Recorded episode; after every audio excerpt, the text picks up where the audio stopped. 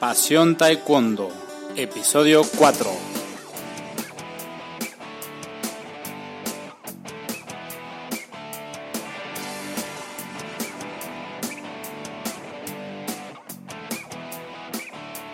Hola, apasionados del taekwondo, bienvenidos a un programa más de nuestro podcast. El podcast, podcast perdón, para apasionados del taekwondo.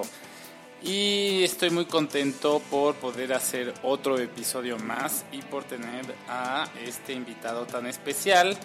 Es especial porque realmente mm, yo no lo conocía, pero está sumamente involucrado en el taekwondo. Está, es un total apasionado del taekwondo. Es, es latinoamericano, pero radica en Australia. Su nombre es Raúl Andeo y es, bueno, él tiene toda una carrera al lado del taekwondo, fue director técnico de la selección de Perú, eh, creo que a principios de los noventas, lo mencionaremos en la entrevista, pero posteriormente eh, se cambia de, residencia a Australia y eh, su profesión originalmente era ingeniería mecánica, pero para relacionarse con el taekwondo, él, él, se pasa al área de la biomecánica. Es un científico del taekwondo y tiene publicaciones en, pues, en temas de la biomecánica del taekwondo. Eh, tiene su, su, grado de PhD, de doctor. ¿Y qué más, qué más, qué más? Bueno, en la entrevista tocamos muchísimos temas con él, es, no, no te la puedes perder. Desde cómo era el taekwondo en los ochentas, cuando a él le tocó iniciar, cómo se preparaban. Hay una parte muy interesante de, cómo conseguía videos.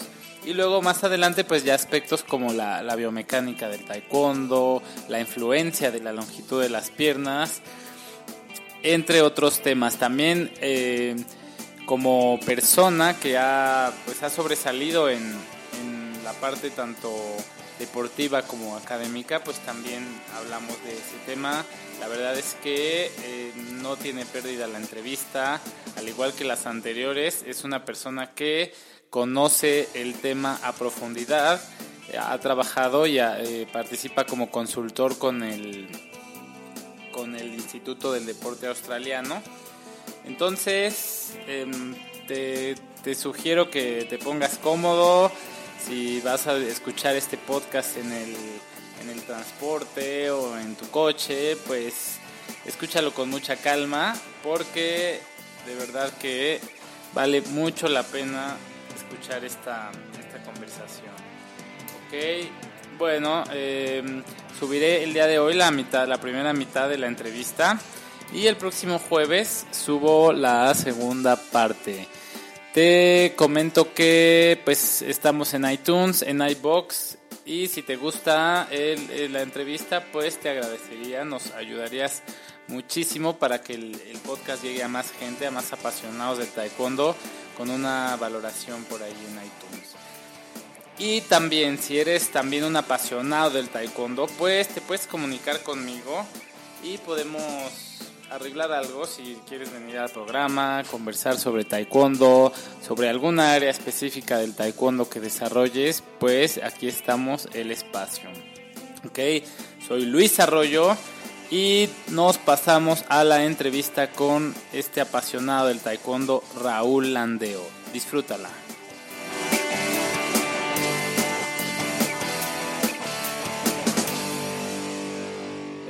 Hola Raúl, buenas noches en Australia, buenos días aquí en México.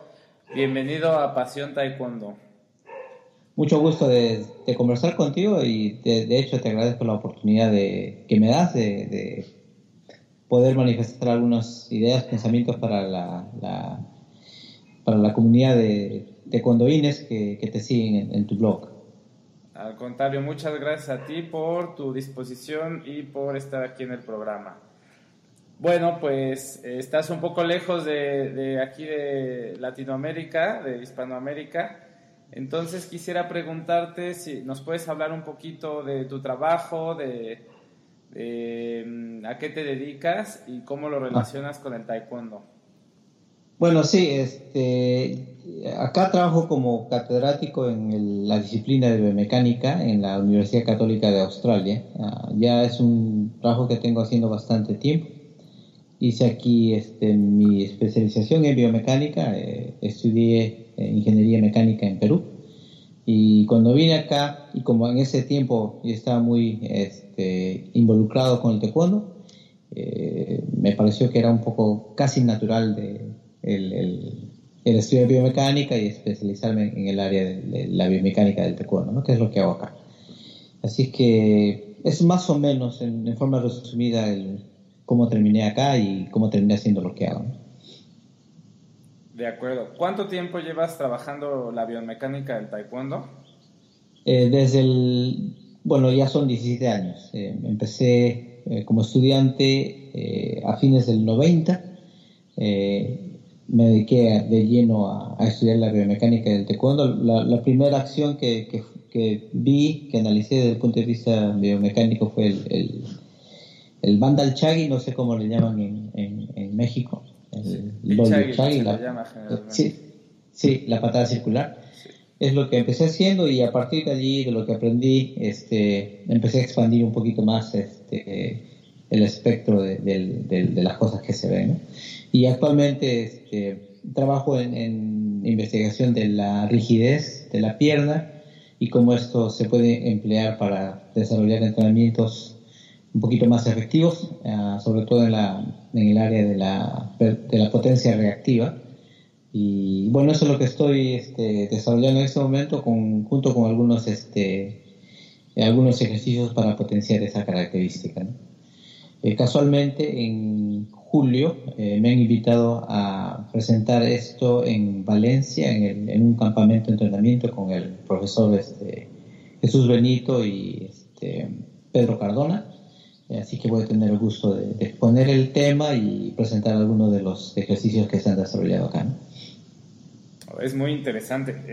Cuando, bueno, vamos a hablar un poquito en la entrevista más adelante sobre los diferentes estudios que has hecho. ¿Podemos tocar ese tema del, estudio en el que te encuentras involucrado ahora? Sí, cómo no. Un gusto. De acuerdo. Ese, ¿Tus estudios de biomecánica los comienzas en Perú o, en, eh, ya en Australia?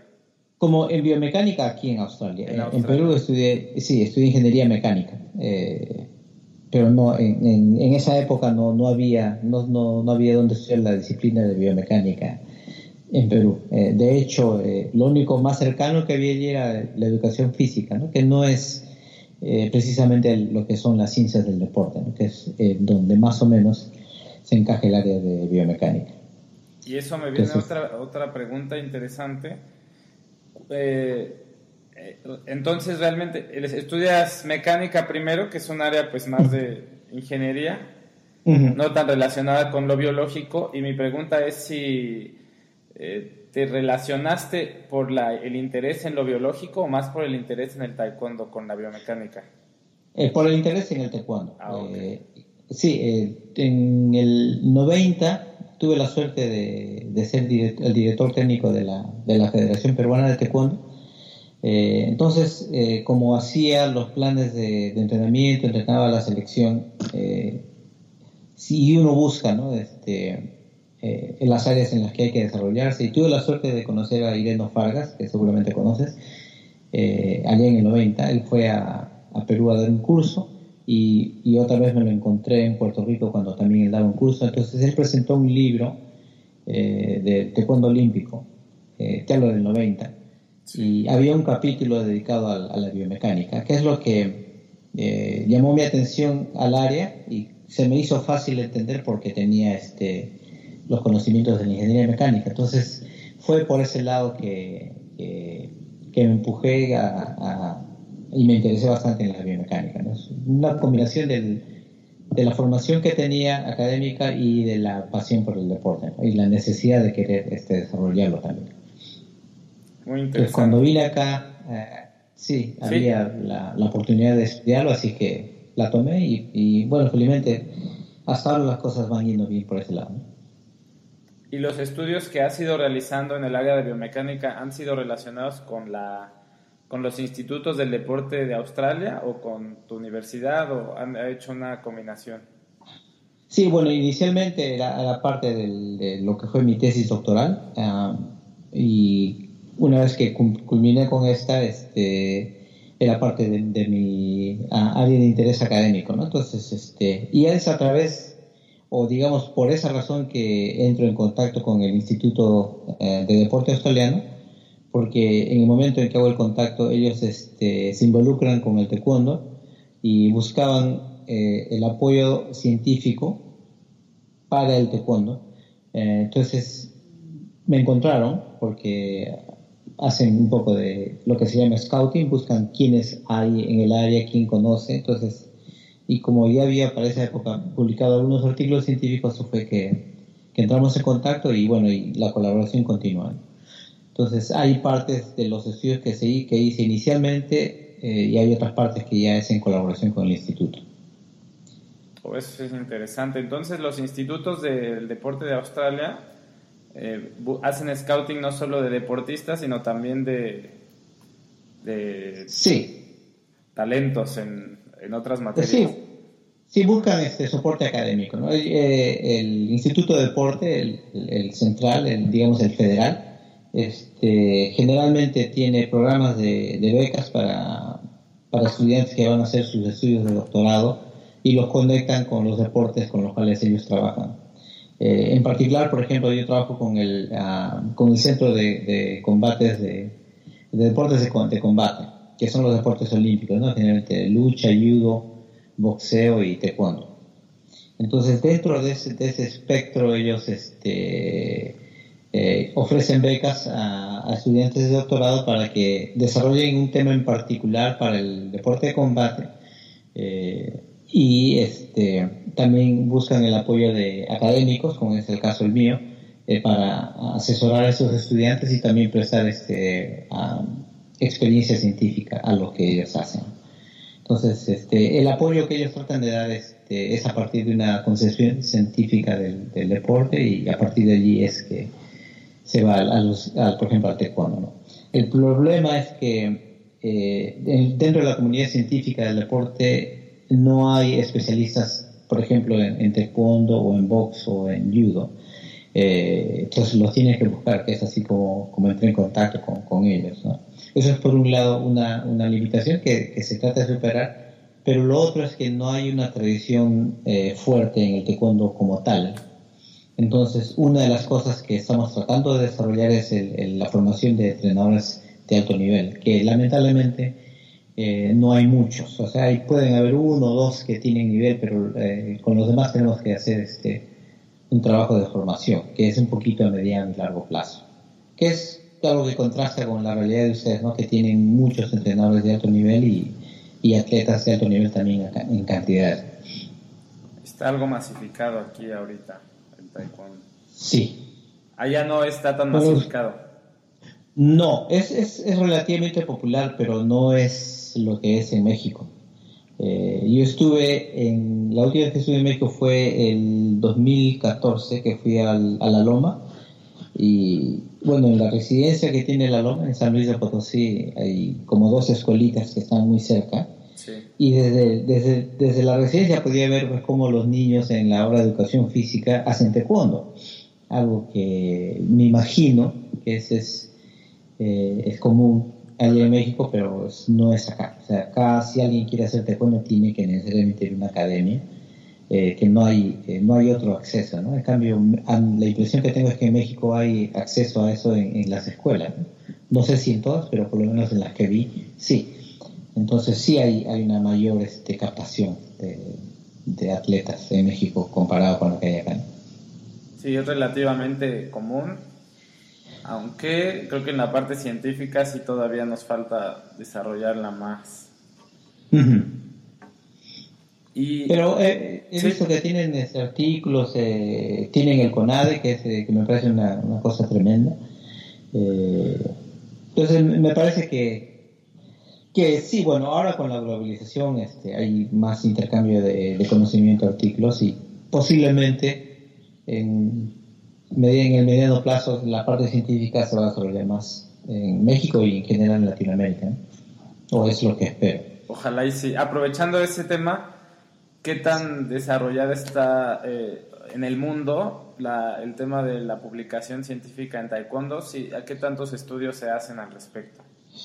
Eh, honestamente no es tan eh, no es tan popular como digamos el, atletismo, o la natación o el tenis o el golf, que son eh, deportes que, han recibido bastante la atención eh, científica. Uno, por, por, un lado, la, masificación, eh, por otro lado, un científico puede realmente estudiar algo que, que, entiende de alguna forma. Entonces, no hay muchos científicos que se dedican a taekwondo. Sin embargo, sí es es pertinente decir que en estos momentos, eh, por ejemplo, durante el campeonato mundial que va a haber en, Corea, se va a celebrar la, la cuarta conferencia científica en, temas relacionados con el taekwondo. O sea, ya se han hecho ya en, el campeonato mundial en el 2011, eh, en el que tuve la suerte de participar cuando fue en Corea. Me perdí el campeonato mundial en México, eh, estuve en el campeonato mundial en Rusia y en cada uno de esos eventos han habido este, conferencias de carácter científico eh, abordando temas del taekwondo. Entonces la impresión que tengo es que la Federación Mundial de Taekwondo se da cuenta de la necesidad de este tipo de desarrollo y entonces le da impulso a este tipo de eventos. Entonces yo no espero que no en mucho tiempo el taekwondo va a empezar a, a figurar en los estudios científicos, ¿no? dado que es un deporte muy complejo eh, es muy complejo porque eh, son muchos los factores eh, que hacen que un atleta pueda ser exitoso, que es algo que es, por ejemplo, muy distinto a lo que es, a lo que es en, en la carrera de 100 metros, por ejemplo. allí hay una sola forma de, de, ser exitoso, corre más rápido que lo demás y se acabó. Y para eso hay un biotipo, hay unas características de potencia y no hay más. En cambio, en el taekwondo eh, puedes tener a personas de distintos eh, biotipos con distintas habilidades que son capaces de compensar unas por otras y, resultar exitosos. Eh, o puede ser que tengas un atleta que es formidable y que por alguna razón u otra no llega a ser exitoso. Entonces hay factores que, que merecen ser investigados y que todavía no hemos este, tocado. Y por esa razón pienso que el potencial del estudio científico del potencial que nos da el taekwondo como una forma de entender al ser humano y su comportamiento es, es tremendamente infinito porque hay la parte técnica, hay la parte física, hay la parte cognitiva, hay la parte emocional, hay la parte psicológica, el estado de ánimo que en ese momento puede determinar un, determinado resultado. Eh, hasta que entendamos eso, es, es eh, hay mucho por, por investigar, entonces eso es algo que sí realmente me tiene bastante entusiasmado, ¿no? porque hay, una, hay una beta en realidad para que está esperando ser investigada. Entonces yo tengo la confianza de que en no mucho tiempo van a haber más y más estudios en el taekwondo. Eso sería excelente. Y aprovechando el... ¿En qué áreas? Bueno, mencionaste muchas áreas de posibles estudios. En las conferencias que has estado, ¿en qué áreas actualmente o hacia, hacia qué líneas de investigación te ha tocado conocer que se están realizando estudios?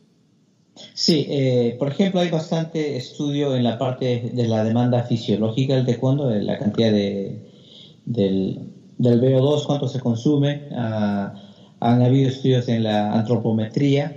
Eh, son estudios que son em, eh, yo diría que están en sus pininos porque hasta que, hasta que lleguemos a comprender realmente qué es lo que determina el éxito del taekwondo, recién vamos a poder entonces dirigir los esfuerzos para a, tocar los puntos que se encuentren que sean claves. ¿no? Eh, te mencionaba, por ejemplo, que si uno hace un estudio en, gimnasia, por ejemplo, el biotipo es fundamental, pero en el taekwondo quizás no tanto. Quizá un periodo de tiempo sí lo fue, pero ahora con el cambio de reglamento eh, se está tratando de que el biotipo no sea determinante para dar oportunidad a, peleadores que, que, son emocionantes, que no necesariamente son altos ni, ni delgados y con piernas súper largas, pero eh, que tengan velocidad y potencia, ¿no? que es algo que por un momento parecía perderse en el taekwondo, supongo que lo haremos un poco más sobre eso más adelante, pero eh, hay este, los estudios que hay que están más establecidos, y te puedo decir con, cierta confianza, con ciertas seguridades en el área de, la, del seguimiento de las lesiones en el taekwondo, eh, principalmente por un académico de Canadá, Kasemi, que ha hecho bastante trabajo en esa área. Eh, áreas de las demandas fisiológicas eh, de las demandas fisiológicas en el taekwondo la biomecánica hay estudios en biomecánica pero yo pienso que están desprovistos de un conocimiento un poquito más a fondo de, la táctica en el taekwondo porque bueno, la biomecánica se puede medir eh, ciertos parámetros, pero si es que no se le da eso un contexto, bueno, es muy poco lo que se puede hacer con esa información. Entonces, eh, hay áreas que están más o menos establecidas, pero pienso que hay que las áreas que están por investigar son mucho más de aquellas que ya se han investigado. Muy bien, muy interesante. Sí, eh, me gustaría más adelante tocar el tema del biotipo, porque bueno, es, es tu área y y sí es un tema que, generó mucha, mucha controversia en su momento. Sí. Pasando a, a, tu, a la línea que teníamos originalmente de la entrevista, está súper interesante y creo que hablamos tanto de, un tema que, pues nos metemos en él. Vamos a volver un poquito al, al inicio. ¿Cómo iniciaste en el taekwondo? casualidad. Eh, no, no, no, es injusto que diga casualidad, pero es este es como un despertar. Es, eh, voy a darle un poquito de contexto a ello. Eh, antes, una, una, estudiante del, del, instituto que está haciendo su doctorado está haciendo su está tratando de entender qué es lo que los entrenadores identifican como, como factores que determinan la capacidad de un de un prospecto a convertirse en realidad. más o menos entender qué es lo que un entrenador ve en un atleta y que haga que ese entrenador diga, ah, este chico o esta chica tiene futuro. Eh, son varios factores, es multifactorial. Y una de las cosas que le mencioné a ella, porque me, hizo la entrevista también, le dije que, bueno, es el despertar al deporte. Eh, por ejemplo, tú puedes tener una persona que tenga todo el talento, pero que si no se da cuenta que realmente el deporte le gusta, entonces nunca lo va a tomar. Eh, te digo esto porque algo así fue lo que me sucedió cuando empecé con el taekwondo. Eh, mi hermano, eh, él hacía taekwondo mucho antes que yo y era bueno. Y él me insistía en la casa para enseñarme, para me quería enseñar una que otra patada y yo no quería, porque yo naturalmente no soy flexible. Entonces aprendía, pero sin mucho entusiasmo, hasta que un día lo fui a ver a una competencia y como lo vi que era bueno y me gustó lo que hice, entonces ahí me di cuenta que sí realmente había una inclinación por el taekwondo. Entonces fue así que me, que, que me inicié, fue a través de, fue después de verlo competir. A pesar de haberlo visto entrenar, a pesar de haber tenido la oportunidad de entrenar antes, no quise hasta que tuve ese despertar, ese, ese chispazo que me dijo, ah, esto es lo que quiero. Entonces fue así que, me, que empecé en el taekwondo y muy rápido me orienté hacia la, hacia la competencia, por, justamente porque la razón que me hizo entrenar fue la competencia, no, no fue el de potencia. Tenías que vivir esa experiencia, ese punto de quiebre para Exacto. sumergirte. Oye, ¿y qué tipo de competencia te tocó en, en ese tiempo cuando iniciaste? Ah, bueno, en, cuando empecé el taekwondo no era tan popular en el Perú, eh, entonces las primeras competencias eran este, competencias de artes marciales. Entonces competíamos con karate, con kung fu, con distintas formas de, de artes marciales. Entonces las competencias que participábamos eran artes marciales y generalmente siempre ganábamos los de taekwondo. ¿no? En las distintas categorías. Entonces, inicialmente fueron competencias locales hasta que, hubo el primer campeonato nacional en el que me fue relativamente bien, en el segundo me fue mejor, en el tercero ya empecé a, destacar. Eh, pero sin, sin, o sea, las competencias que teníamos eran de poco calibre, eh, para ser justo, y las oportunidades de competir internacionalmente eran mucho menores. ¿no? Te estoy hablando del 83, 84, 85. ¿no?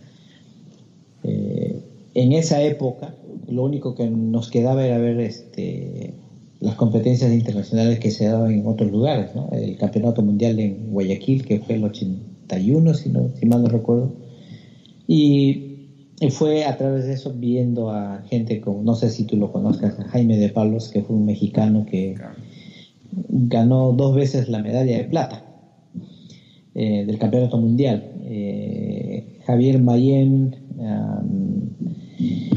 Oscar Mendiola, Mauricio Bonnacker, gente, te hablo de los mexicanos que, conocí por video, Jesús Benito, que era un español muy, muy bueno. Entonces, nos inspirábamos de, de esos atletas para tratar de mejorar. ¿Ustedes tenían acceso a, videos de esos atletas o, cómo? Eh, sí, por, por ahí alguien viajaba y se conseguía un, Betamax o un VHS, que el Betamax ya no existe ni el VHS tampoco, pero eso es lo que veíamos en unos cassettes grandes y me acuerdo que era tan eh, raro que alguien tenga un Betamax que teníamos que buscar en toda la ciudad a ver quién tenía y íbamos en grupo a ver las peleas y bueno, eso es lo que veíamos. Y trataban de eh, emular eso. Había muy poco acceso. Eh, sí, más que emular, lo que sí era, yo pienso que eh, era la inspiración que nos daba ver esos, esos muchachos haciendo lo que hacían, ¿no? Ver que no necesariamente tenían que ser coreanos para ser buenos, sino que eran gente como nosotros, latina, y que ahí estaban dándole y con buenos resultados. Entonces, eh, sí, yo pienso que lo que más buscamos realmente era inspiración, esa, motivación de, de,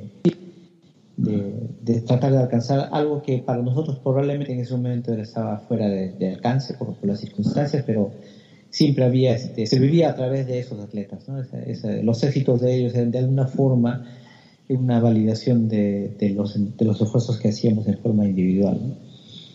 Eh, te hablo de una época que por lo menos en el Perú no había entrenamiento este, sistematizado.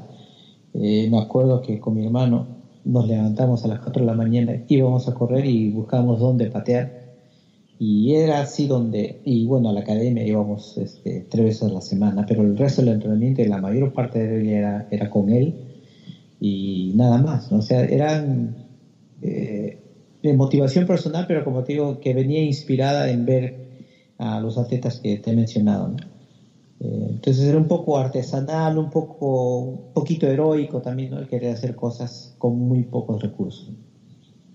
Es muy interesante y me gusta mucho que toque ese tema porque parte del, del, uno de los objetivos de este podcast es, es darle a las personas recursos por, para completar su formación de manera individual, ¿no? A veces podemos caer en eso de, la parálisis por análisis o en, tener tanta información que no saber cómo realmente empezar, cuando realmente ustedes con muy pocos medios eh, podían eh, lograr al menos un buen porcentaje de la preparación, ¿no?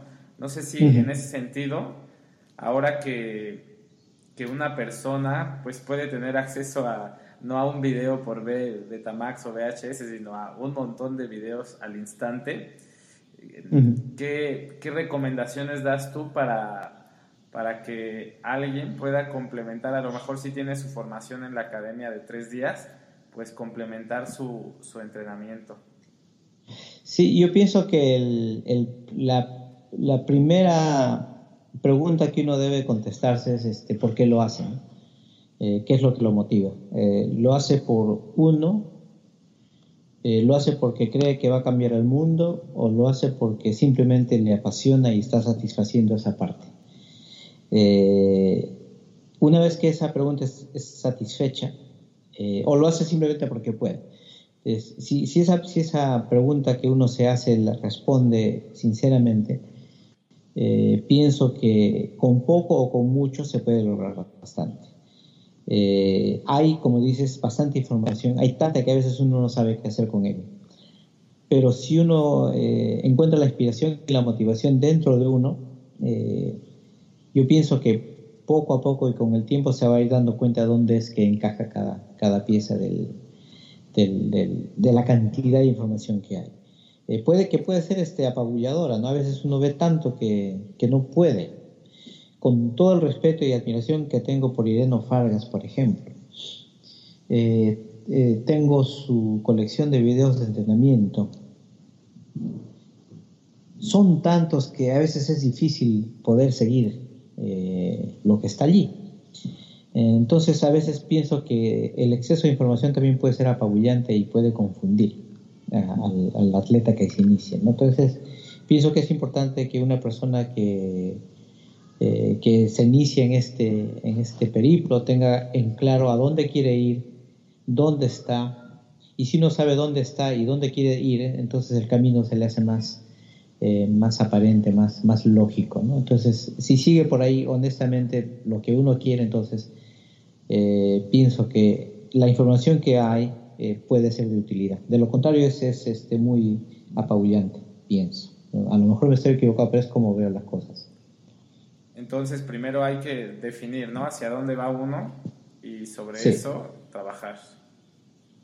Exacto, pienso que sí. Es, difícil de, prescribir, ¿no? Es difícil decir, haz esto, haz ello, porque eh, las herramientas dependen, pues, del, del, problema, ¿no? Y el problema significa eh, saber dónde uno está, qué es lo que tiene, qué cualidades eh, necesita desarrollar como más urgencia, qué cualidades las tiene desarrolladas quizá por, por, el mismo desarrollo y crecimiento, qué sé yo. Entonces, si es que no hay una visión objetiva de, de, las condiciones, es difícil decir primero haz esto.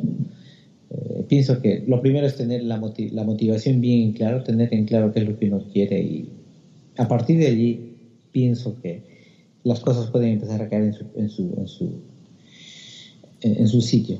Pero, sin embargo, eh, hay, hay eh, recomendaciones generales, ¿no? que no son específicas, son generales. ¿no? Primero, eh, formar una, una resistencia base, por ejemplo, ¿no? formar coordinación. Entonces, pero todo eso está, esa información está disponible, no, no es algo que, que no se sepa. Y pienso que está allí. Es, este, es saber dónde uno está. Muy bien. Pasamos al, al segundo tema. Eh, fuiste director del programa de atletas emergentes de Australia. ¿Era un programa nacional? Sí. Eh, eh, te cuento la anécdota.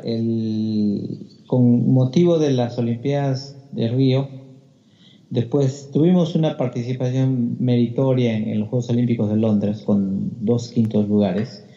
Este, entonces empezaba otro ciclo eh, entonces, eh, estuvimos en el instituto tratando, de, hay un sistema de categorización de atletas, eh, hay un programa en Australia que se llama este, el filo vencedor, estoy tratando de traducirlo, ¿no? El winning edge se llama en inglés, mediante el cual la Comisión de Deportes de Australia da financiamiento a los atletas que, que están eh, categorizados en base a su rendimiento internacional. Digamos, si es que uno tiene eh, tantas medallas en, de bronce, entonces es un atleta que, que está listo para ganar, para hacer eh, podio. Si hay un atleta que esté en el primer lugar del ranking mundial en, el deporte que sea, bueno, este, esta persona ya está, está lista para... Entonces, de acuerdo a esas categorías se les da financiamiento. Bueno, entonces estábamos haciendo la lista con los atletas del taekwondo. En ese entonces este, eh, habíamos tenido una, una, atleta que fue campeona mundial en, en, México.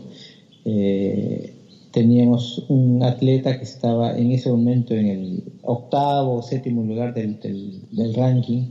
Y bueno, estábamos este, poniendo la categoría y nos quedamos cortos porque eran, eran solamente unos cuatro o cinco atletas que, que encajaban dentro de ese perfil y no había más. Entonces la pregunta fue, bueno, ¿y qué hacemos si estos atletas se retiran?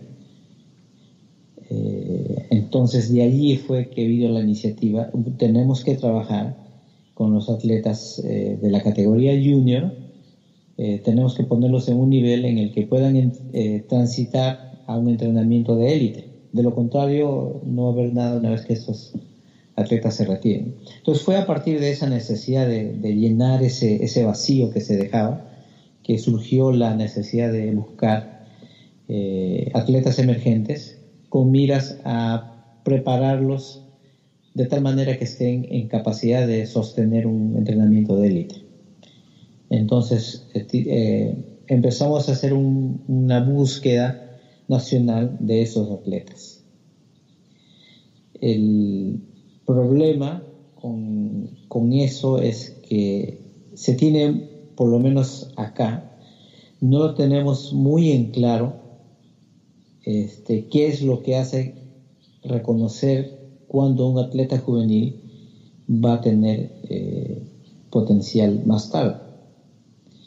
Eh, hicimos una búsqueda eh, en las estadísticas, ahora en el, en el taekwondo se ve quién es quién y cuándo empezó a ganar, cuándo perdía, cuándo competía. Uno puede ver el historial de, de todos los atletas. Y nos dimos con la sorpresa de que todos los atletas que están teniendo éxito en la, en la categoría de mayores no necesariamente tenían ese éxito cuando eran juveniles o cadetes. Hay, claro que sí hay algunos, pero no es la mayoría. Una pregunta, ¿ese estudio lo realizaron con atletas australianos o a nivel mundial? No, vimos en la base de datos de la Federación Mundial de Taekwondo y vimos a los 10 primeros en cada categoría eh, de la, del, del ranking. Sí. Y entonces empezamos a seguir el historial hacia atrás, ¿no? De todos aquellos que estaban entre los 10 primeros. Entonces, no muchos de ellos eran atletas exitosos cuando eran eh, en la categoría junior o en la categoría de cadetes.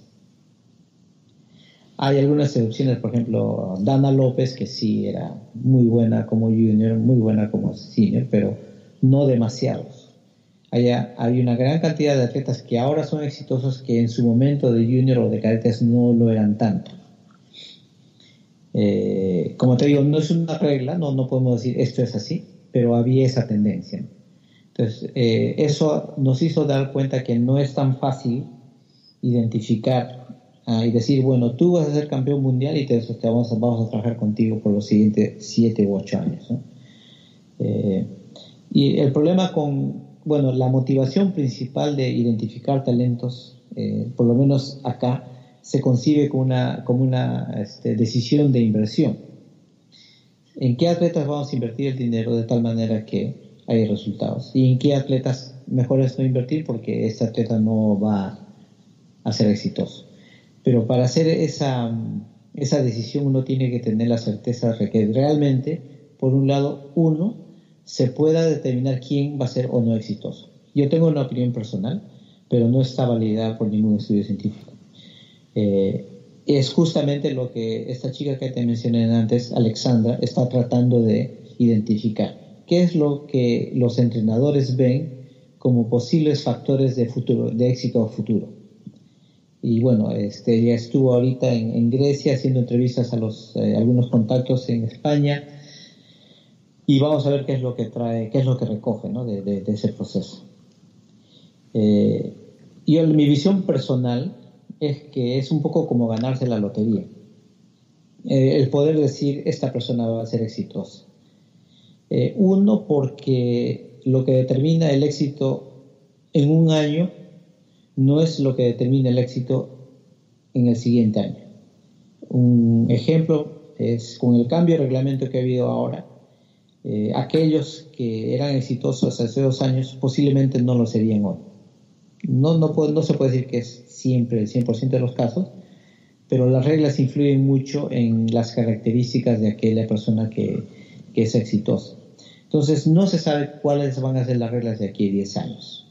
Entonces, es difícil decir, esta persona va a ser exitosa bajo unas reglas que ahorita en este momento no tenemos una idea clara. Es lo que te decía anteriormente, si esto fuera atletismo, si esto fuera correr 100 metros o si esto fuera levantar peso, es un poquito más directo el proceso, ¿no? Es fácil, esta persona tiene las piernas largas, tiene el tamaño, fibras rápidas, posiblemente sea muy bueno. Pero en el taekwondo, como son tantos los factores que, determinan el éxito en la competencia, puede ser que uno carezca de alguno de ellos, pero lo compense muy bien con otros. Entonces, eh, lo, en mi opinión personal, eh, lo que haría que alguien sea exitoso es cómo es que combina sus atributos de tal manera que el resultado sea aquello que se desea. Por ejemplo, yo puedo ser una persona que carece de flexibilidad, pero puedo ser extremadamente inteligente para plantear una táctica y una estrategia que se me acomode. O puedo ser una persona rapidísima, pero no puede ser que sea no sé, eh, puede ser que carezca de algunas características, pero la sepa compensar con otras. Entonces, eso es lo que hace, en mi opinión, difícil poder decir, ah, el taekwondo se gana de esta manera, porque hay muchas formas de ganarlo. Entonces, este, sobre mi visión del, proceso de selección, en mi opinión, y esto es personal, eh, lo que se debe hacer es identificar a los atletas que puedan sostener un entrenamiento de alto nivel. Ese es hasta donde pienso que se podría ir. Y una vez que se identifica ese grupo de atletas que puede entrenar al alto nivel, son ellos mismos los que van a determinar qué tan lejos llegan y qué tan lejos no, con la provisión de que hay un programa efectivo. Pero si, en la ausencia de un buen programa, eh, es muy difícil decir que el éxito pueda medianamente estar asegurado. Es muy difícil bueno, con esa, sí, sí, es, pienso que es como ganarse la lotería. Eh, por ejemplo, Luis, si, si tú supieras cómo es que se determina quién va a ser campeón, posiblemente serías millonario, porque venderías el secreto a, todos los países y no, esta persona va a ser. Créeme, es, yo pienso que es difícil.